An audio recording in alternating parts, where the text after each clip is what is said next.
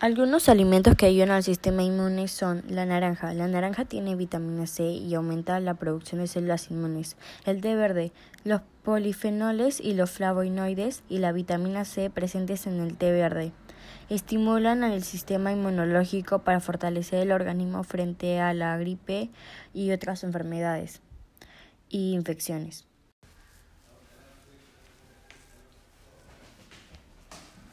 Buenos días, profesor Johan. Hoy voy a hablar sobre las sirenas. ¿Qué son las sirenas? Las sirenas son criaturas marinas mitológicas, pertenecientes a las leyendas.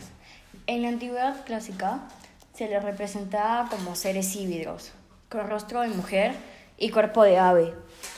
Ya en la Edad Media las veían como mujeres hermosas con cola de pez en vez de piernas, las cuales tenían una hermosa voz que volvía loco a los marineros.